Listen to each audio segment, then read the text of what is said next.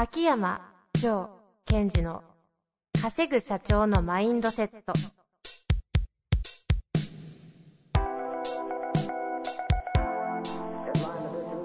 なぜ一流の経営者たちはぶつかる壁を次々と越えられるのか。そこに隠されたマインドの正体。ポッドキャスト「稼ぐ社長のマインドセット」は上場企業から中小企業まで。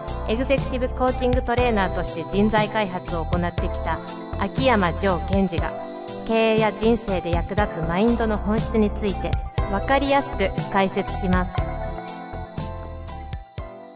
こんにちは、遠藤和樹です。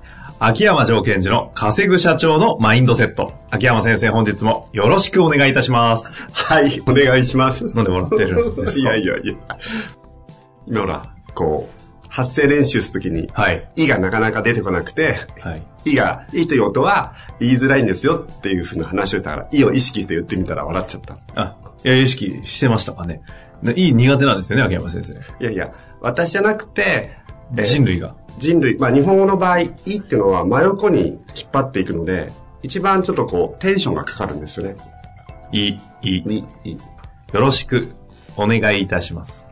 そうそう。だから横に引っ張る、なんか、引っ張る長さがたくさんあるので、ついつい、こう、はしょっちゃうんですよね。そうすると、よろしくお願いします、みたいに。ナーダイビングみたいな。そうそうそうそう、ナダイビング。なので、いは重要です。そんなインナーダイビングアカデミア、この間、あったようですけど。どんなつなぎ方なんですか？いかがだったんですか？もう気になる。えっと、先日、そうそう、インナーダイビングアカデミアはい。をやりまして、いや、すごい、あの、盛り上がりましたよ。盛り上がりました。盛り上がってましたね。私的に。私もはい、見に行きました。そうですよね。はい。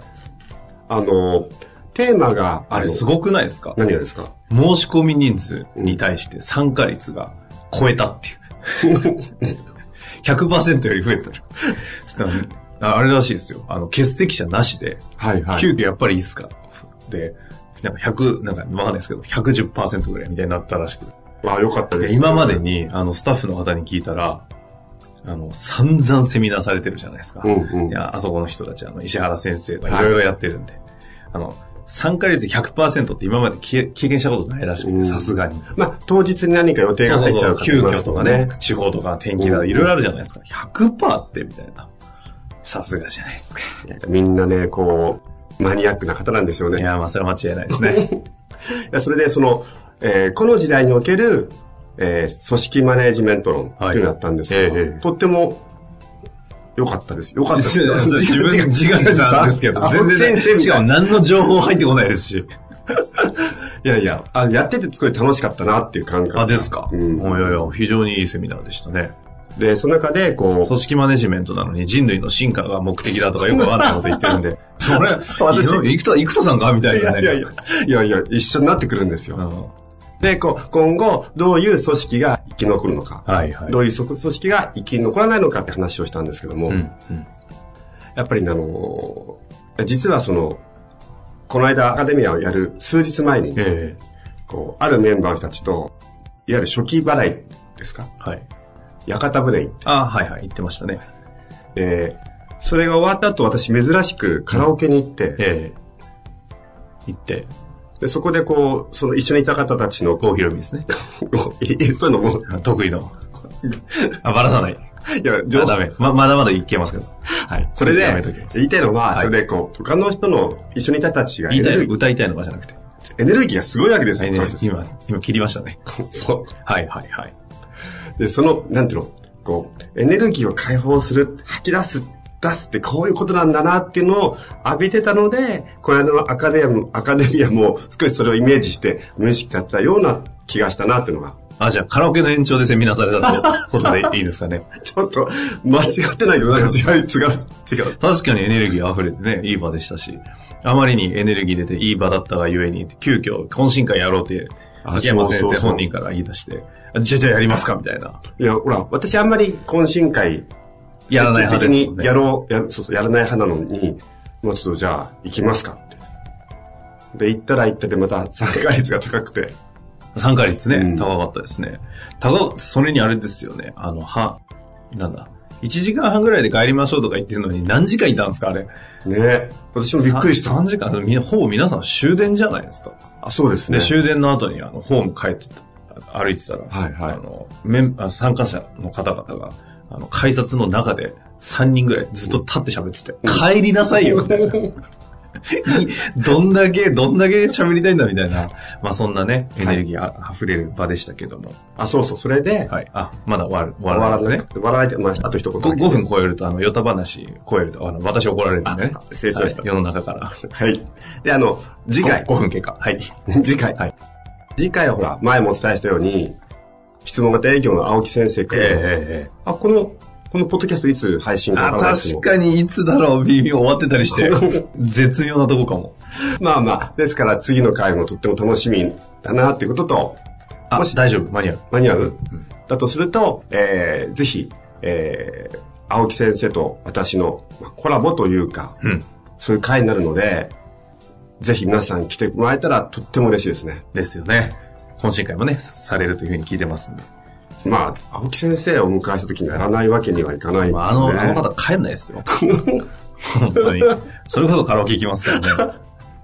まあ、というわけで、えー行きたいと思います。はい。えー今日はですね、えーせっかくですので、今のお話の流れでアカデミアの方々からご質問いただいてます。はい。で、結構あるんで、もう前回、以前もやりましたが、一問一答的な形で、あ、あの、あんまり喋っちゃいけないやつ。いやいや、喋ってもいいんですけど、勝手に切らせていただきます。わかりました。さあ、行きたいと思いますので、じゃあもう秋山先生はもう散々喋りたい方で喋ってください。はい。行き過ぎたら、あ、ちょっと次でって行きますんで。了解しました。はい。では行きます。はい。自分のステートの整え方について伺いたいです。整った状態とは何でしょうか？整えるためのポイントとは何でしょうか？これめっちゃくちゃいい質問じゃないですか。でも、あの、ちょろっとですよい。や、いや、その、整った状態っていうのはどういう状態かっていうのわからない限りたどり着かないし、んたどり着いたとしても認識できないじゃないですか。そうですよね。ですから、その、まず最初にやらなくちゃいけないことは、その、整った状態はどれだってことを自分で設定しなくちゃいけないんです。うんうんうん。で、まあ、私のそのパーソナルでやってる方については、それは整った状態はこういう状態です。そのためにはこういうアプローチしましょうっていうのを教えられるんですが、そうでない場合は、結局、スレートが整う、アウトカムというのは、自分の力をニュートラルに最大化できるということなので、じゃあ、自分がニュートラルに力をふっと出し切れる、うおーっていうよりもふっと出し切れる時はいつだったのかっていうのを思い出してほしいんですよ。ほうほうほ例えば何かこう、えープレゼンをしたときに、力まずに何かこう、ふわっと、うおーじゃなくて、ふわっとこう何かできた、みたいな、自分が成功したあの時はいい状態だったなというところのシーンをまず思い出して、その時に自分の内側がどんな状態だったかっていうことを思い出し、それが整った状態だというふうに一旦セットしちゃうんです。そうすると、次はじゃあそこに向けてどのようにしていけばいいんですか？ってことですよね。はい、そうですね。で、そのセットしたものに対して、自分が例えばどういう映像とか、どういう言葉とか、あとはどういう姿勢とかを取ると、その状態になるかってことを探していくんですね。うんうんうん。ですから、アプローチとしては2つです。その、整った状態はこれなんだっていうことを自分でセットすること。まあ、決めるということ。そして、えーそこに、その状態発動するための映像か、えー何かこう、画面なのか言葉なのかってこう探していくってことをやっていただくといいと思います。その、あれなんですか、その、整った状態、先ほど、こう、ニュートラルにできるみたいな表現をでおっしゃってましたけど、なんかこう、めちゃくちゃ頑張って、うわーってなって、あの時の感じっていう、このアドレナリン系のっていうのは、ここで言う、ステートの整った状態ではない。うん、違いますねその、その整った状態になった後に必要に応じてアドレナリン系が必要だったら勝手に出てくるので、うんうんうんうん。ですから、ここで言うのは、整うという言葉はとてもいい言葉で、えーどちらかというと、ナチュラルに、ニュートラルに、自分のエネルギーとか状態が、こう、フラットな状態に近い、そういうイメージの方がいいです。おーなるほど。え、そ、もうちょっと具体的にその、整えるためにできることで言うと、例えば秋山先生の事例とかで言うとなんか、私の場合はもう、こればかりやってるんですけども、ウォーキング。正解。本当に？ほんとほんと。ウォーキングとか、じゃあ次行きましょうか。ウォーキはい。ちょっと今の聞ウォーキングとか、まあ、いわゆる瞑想チックなこととか、自分の中でルーチンを作っちゃってるので、そうんのルーチンをこれ、もうこれやると整うっていうのを作ってるんですね。うん、うん、うん。ですから、まあ、それを探してほしいので、まあ、でも、まずは、私は、その、ウォーキングか、まあ、瞑想って言ったらオーバーですけども、その呼吸に意識を向けるっていうのはすごい有効ですね。ほう。一度これ、どこかでね、あの、ステートの整え方的なやつ、あ、そうでやっすね。てもいいかもしれませんね。うんぜひなんかもうちょっと具体的に踏み込んだご質問があればね、ちょっと取り扱いたいと思いますので。まあ、そうおですね。待ちしています。ああと、インナーダイビングとか参加されてる方は、そのうちその私がやってるやり方をあそこで公開してもいいかなっていう気もするんですけどね。一つの例として。いいね。あの、マインドフルネス的なね、感じでもいいですしぜひぜひそれはいい気がしますね。はいさあ、えー惜しい、惜しい、ちょっとね、心苦しいですが、次行きましょう。はい。えーっとですね、次。怒りを抑えることが難しく感じています。感覚を変える方法についてもっと教えていただきたいです。怒りを抑えたいんですね、この人は。ですね。で、怒りを抑えるための、まあ、簡単なステップは一般的ですけども、私は怒ってるという主語をつけること。これ前回のポッドキャストでやったかな。とにかく、主語をつけることによって自分の感情と自分を分離させる。うん、うん、うん、あと二つ目は、えっ、と、何を大切にしてるから怒ってるんだろうという、その、大切にしてることを見ていくっていうのは、まあ、一番最初にやっていただきたいことですかね。うん。私は怒っている。今俺怒ってるんだと。ああ、ムカつくっていうのは、もう怒りの中にどっぷり入っちゃってるので、うん、うん。あ、俺今怒ってんだな、今俺すげえムカついてるんだって言って、自分、怒ってる自分と自分を分離させる。セカンドポジション的なやつですか？そうですね。で、その後に必ず怒りには何か自分が大切にしてる価値観だとか、えーないがしろにされたことっていうのがあるから、それを自分の中で見つけてあげると、あ、俺はこれを大切にしてたから怒ってるんだなと。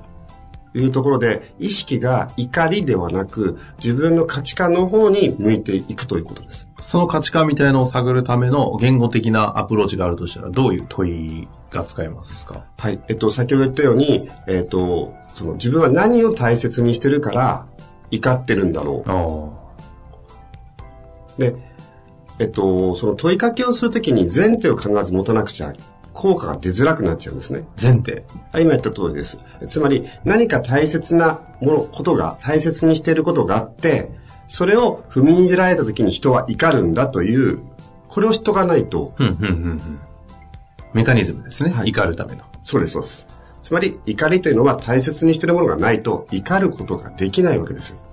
じゃあ怒った時は何を大切にしてたからというアプローチにすると。はい。これ、そこで感覚を変える方法について教えていただきたいってありますけども、うんそれが分かれば、怒りが、怒りをきっかけに感覚が変わるんですか？えっ、と、価値観が分かれば感覚はおのずと変わってきます。ってことですね。例えば自分はどうしてもこういうことをしていきたい。うんと、みんなと協調して、共同しながら仕事をしていきたいという人がいて、でもそこに反する人がいて、プンプン怒っていたと。うんうん。あでも自分はその、あ、えー協調性ということを大切にしてるんだなと分かっていけば、協調性っていう感覚が自分の中に発動されていくので、うんうん。怒りという感覚から強調しているというステート、状態に自分の、を、こう、内側を動かすことができるんですね。まあ、平たく言うと、その怒ったきっかけになっている価値観をに気づければ、うんステートは変わるってことですね。そうです。ですから私の中では感情の使い方、はい。感情をリソースにする方法は、えー、価値観を思い出すためのとってもいいリソースっていうふうに位置づけちゃってます。なるほどですね。さあ、秋山先生がね、えー気合が入ってきたところで、次の質問に行きたいと思います。よおはい。ろしいですか？はい。本能で動く性質をコントロールできません。頭で分かっていてもその敵にできなくなります。このコントロール役を自分の中に生み出したい。よろしくお願いいたします。どういうことですかね？で、その、本能ってどこを指してるかってことでしょうね。ちょっと聞いてみたかったな。でも何ですかね？睡眠欲とか？性欲とか？食欲とか？もうもろの本能ですけど。そっちなのかな？その、でもこれビジネスの勉強会ですよね。そうそうそうそうそう。怒ってしまうとか、うんなんか落ち込んじゃうってことなのかなってことなんですかね。うん。ちょっとそう、もうここは仮説を仮説にしてしまって。で、えっと、まず、この本能っていうのが、いわゆるその、脳みその話で言うと、脳幹から来てるものってあるじゃないですか。はい、はい。その自律神経系のものとか。うん、うん、うん。そういうものっていうのは、こう、なかなかアプローチしづらいんですね。うん、うん。でもそれはいつアプローチできるかっていうと、自分が、えっ、と、冷静な時にはそこをアプローチできるので、その脳幹的なところって、その、どどちらかというと動物的な危険性とかで反応するような部分の話ですよね。いわゆる、その 3F というような言い方をする方もいますが、はファイト、フライト、フリーズみたいにね。うん、うん。で、その状態に入っちゃった時に、どうコントロールするかって、まあ難しい。ということは、その状態じゃないの、ない時に、えーそのじょ、その状態じゃない時にコントロールするっていうトレーニングをしておかないと、うん、うん、うん。なんかすごいこう、本能というか感覚が、恐怖になった時に、えーどうコントロールするかじゃなく、そうじゃない時に、その自分の感覚にアクセスするトレーニングを、皆さんは普段どれぐらいやってるかっていうところが勝負になってくるんですね。ほう。うん何言ってるか全然わかんなかったですね。日本語ですか、今の。あでもマニアックなリスナーの方はわかるんですかね、今の。すげえな。全然、えみたいな。もう秋山ワールド全開だ。は恥ずかしくなってきた。ですから、はい。いえっとや、でも、なんか、気合は感じます。気合が気合は感じます。ですから、こう、普段自分の、こうほ、なんだろうかな、ニュートラルな時にはい自分と向き合うとかね、そういうことをやっとかないと、うんうんうんすごい強い怒りとか強い不安が来た時に触れないじゃないですか。ああ。うんうん。あの、日常訓練してないといざの時に対応できないみたいな。そうそうそう。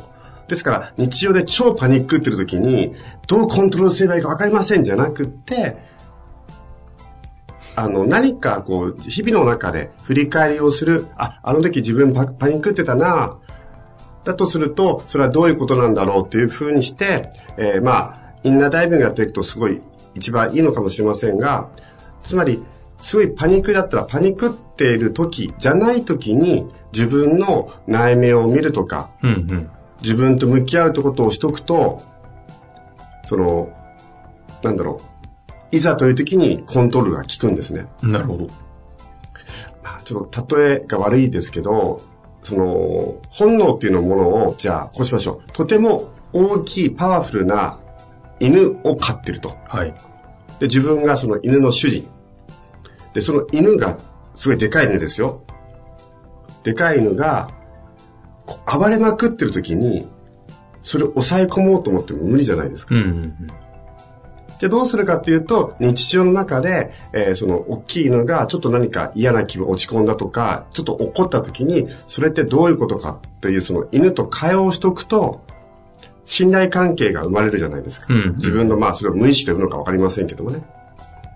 ですから、普段から自分とそういうふうに向き合っておくと、いざ、こう、大きい衝撃とか、その、自分の本能が暴走した時に、まあ、抑えるというか、アクセスすることができるんです。お自分の本能を犬と思ってちょっと普段から付き合っておくということですね。まあ、犬って、犬、そうですね。その、なんだろう。またアニメの話になっちゃいますが、あの、なんか、体の中になんかそういう本能的なものを、まあ飼ってるって言い方おかしいけど、宿してるというようなイメージを持って、普段からその自分と会話をしておくといいと思います。なるほどですね。具体的なアクション全然わかりませんでしたけど、きっとあの、リスナーの方わかると信じて、この辺りで終わりたいと思い思い思いますが、はい。えアカデミアのね、あの、ちょっとした秋山先生に踏み込んで聞いてみたいことありませんかというご質問をちょっと連続的にご回答いただきました。えー今日いかがでしたか？あのーそうね、具体的なアクションを伝えるというよりも、その自分のついついその秋山ワールドを話したなというのが、あ、いでもそれがね、この番組のいいところもありますからね。というわけでやってまいりました。秋山先生、ありがとうございました。はい、ありがとうございました。本日の番組はいかがでしたか？番組では秋山城賢治への質問を受け付けております。ウェブ検索で秋山城と入力し、検索結果に出てくるオフィシャルウェブサイトにアクセス。その中のポッドキャストのバナーから質問フォームにご入力ください。また、オフィシャルウェブサイトでは無料メルマガも配信中です。ぜひ遊びに来てくださいね。